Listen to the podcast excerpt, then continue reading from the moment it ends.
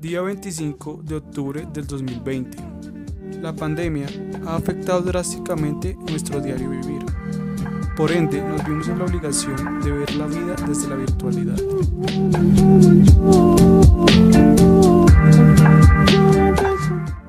Bienvenidos a mi podcast, Una mirada contemporánea desde cuarentena.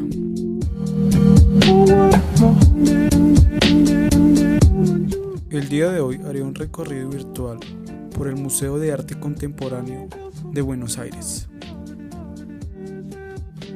Al entrar puedo encontrar un gran salón donde puedo observar varios cuadros con muchas figuras geométricas y una variedad de colores.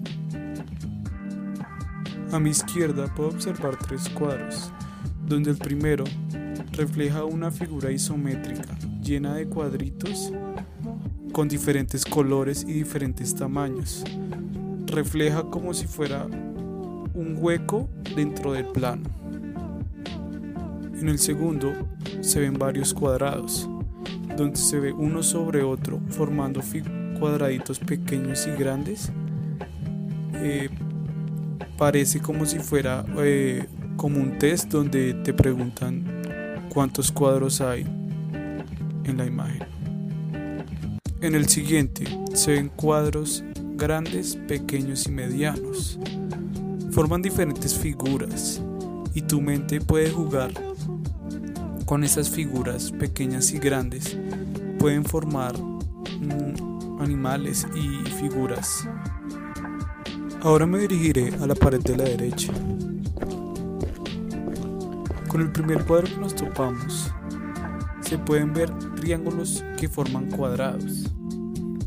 Estos triángulos tienen unos tonos rojos con diferentes opacidades. A mi parecer parece una mancha de sangre muy geométrica. El siguiente es uno de mis favoritos. Parece un splash de muchos colores conformados por, por cuadraditos con, detalles muy curvados. Al lado se puede ver un cartel titulado Vértigo, Geometría e Inestabilidad. En resumen, dice que son juegos visuales característicos del arte óptico, que generan sensaciones de movimiento e inestabilidad. Los colores alteran el orden de la geometría y generan efectos de profundidad vertigosos. Ahora acompáñenme al segundo piso. En lo personal, este recorrido virtual me ha parecido bastante interesante, ya que te hace ver otra mirada desde tu casa hacia varias partes del mundo. Y, y en lo personal este museo me ha generado mucha ópticas.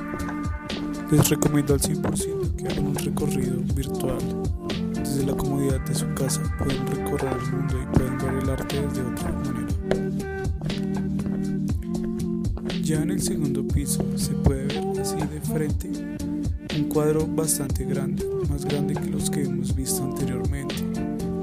Este cuadro se basa en líneas de muchos colores y en la mitad tiene dos círculos grandes, uno un poco más pequeño y otro más grande, generado por las líneas. En la pared derecha se puede ver unos cuadros muy minimalistas a mi parecer, líneas que forman figuras geométricas. En lo personal mi favorito es un cuadro que está pegado a la pared con una forma